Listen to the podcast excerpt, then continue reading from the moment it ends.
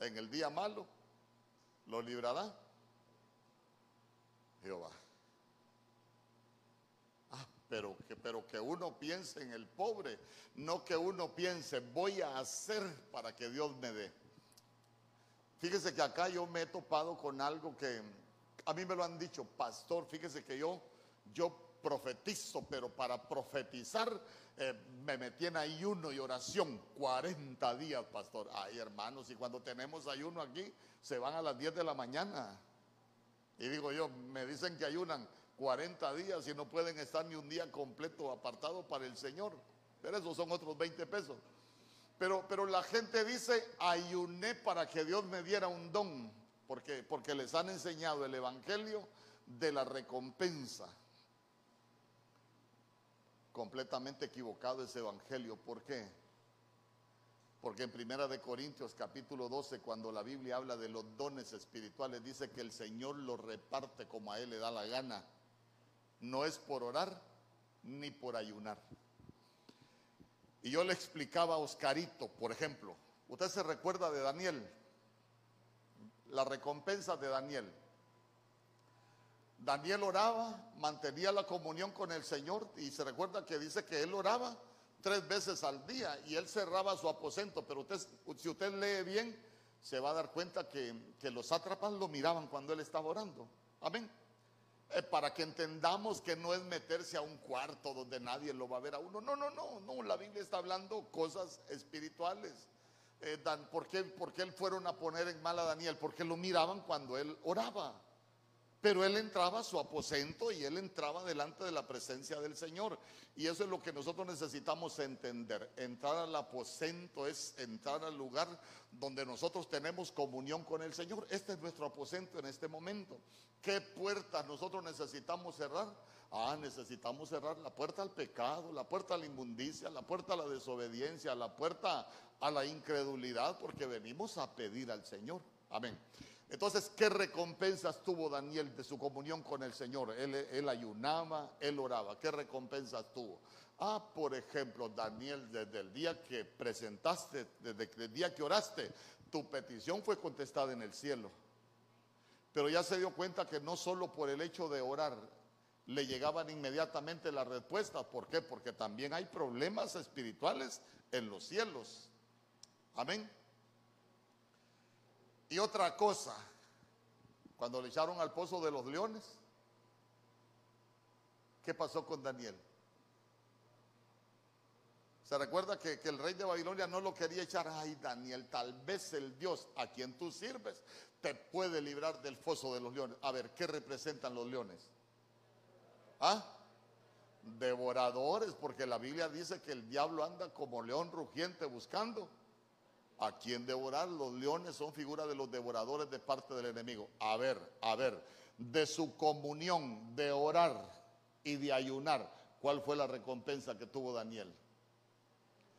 Que los leones no lo pudieron devorar. Amén.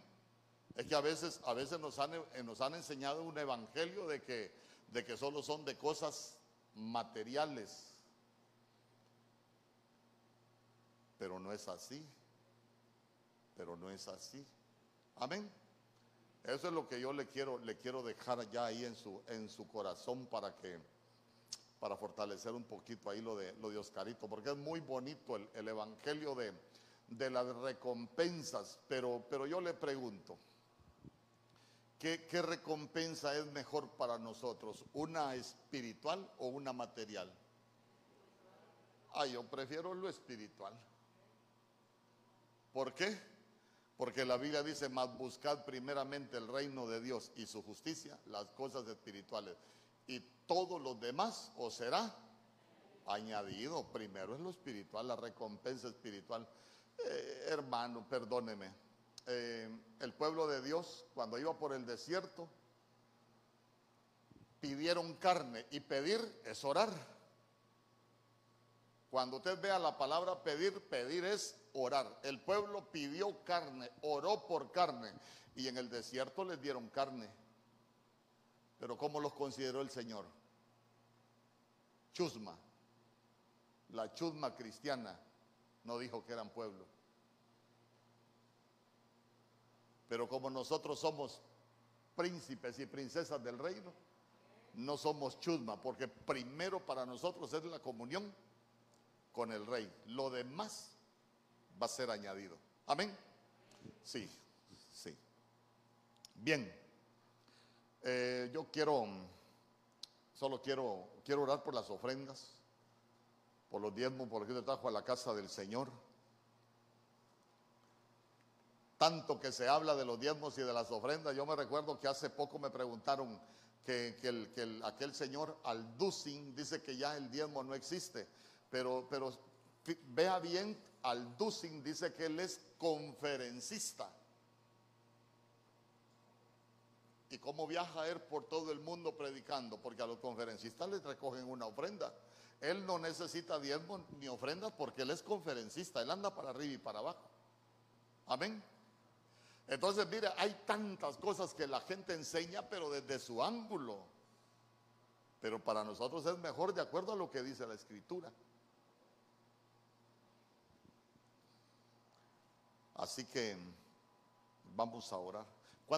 Yo quiero, quiero preguntarle algo antes de orar. ¿Cuántos han soñado alguna vez que tienen que diezmar? Levante la mano. ¿Alguien que lo ha soñado? Ahí también. Fíjese que le voy a contar una, una experiencia que yo tuve en 1986. ¿Cuántos no habían nacido en el 86? ¡Oh, qué montón! A mí me invitaron a una iglesia. No había nacido en el 86, Maresa. Ay, Dios. Ya me, ya me afligió. Estoy viejo. uh, en el 86 me invitaron a una iglesia, fíjese. Y usted lo conoce porque, para no decir nombre, Vida Abundante en Tegucigalpa.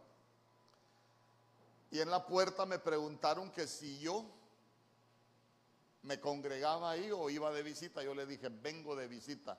No me dejaron entrar al templo, me llevaron para una sala. Mire, usted tiene que diezmar. Bien me acuerdo yo. Me preguntaron la dirección donde vivía, dónde trabajaba, dónde me podían ubicar si yo no iba, dónde podían ir a recoger el diezmo, hermano, y el diezmo, y el diezmo. Y, yo, chúcaro. ¿Sabe qué es chúcaro? porque muchos éramos chúcaros. Y yo, chúcaro.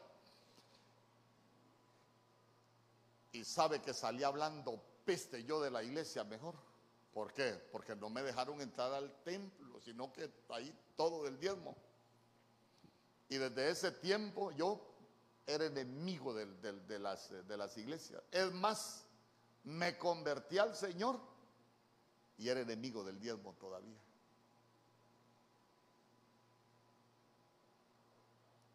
Pero empecé a aprender, empecé a aprender, pero era enemigo del diezmo todavía. Hasta que un día el Señor me dijo, ya aprendiste y quiero que diezmes, me dijo. Ah, entonces le dije a mi esposa, yo fíjate que tuve un sueño, le digo, vos sabes que yo he sido enemigo del diezmo. Y, pero el Señor me dijo que tenía que diezmar. Eh, solo porque yo le cuente esto, usted no diezme, usted diezme cuando el Señor se lo revele, amén. Entonces empecé a diezmar y fíjese que nosotros llegamos a, tal nivel, a tal nivel, que mi esposa llegó a, darse cuenta cuando yo no entregaba los diezmos. Aunque usted no lo crea, nosotros llegamos a, tal nivel espiritual que mi esposa me decía, mm, ¿verdad que no entregaste el diezmo? Por las cosas que nos pasaban. Cuando entregábamos el diezmo, no nos pasaban. Cuando dejábamos de hacerlo, nos pasaban. ¿A alguien le ha sucedido algo parecido? Esas son las experiencias bonitas en el Evangelio. Por eso le digo, no es imposición, es revelación, hermanos. Y el Señor lo va. Yo he estado, yo he estado estudiando una palabra, estrechar el Señor lo va estrechando a uno por el camino que lo quiere llevar, ¿verdad? Y, se va a dar cuenta usted que es muy bonito,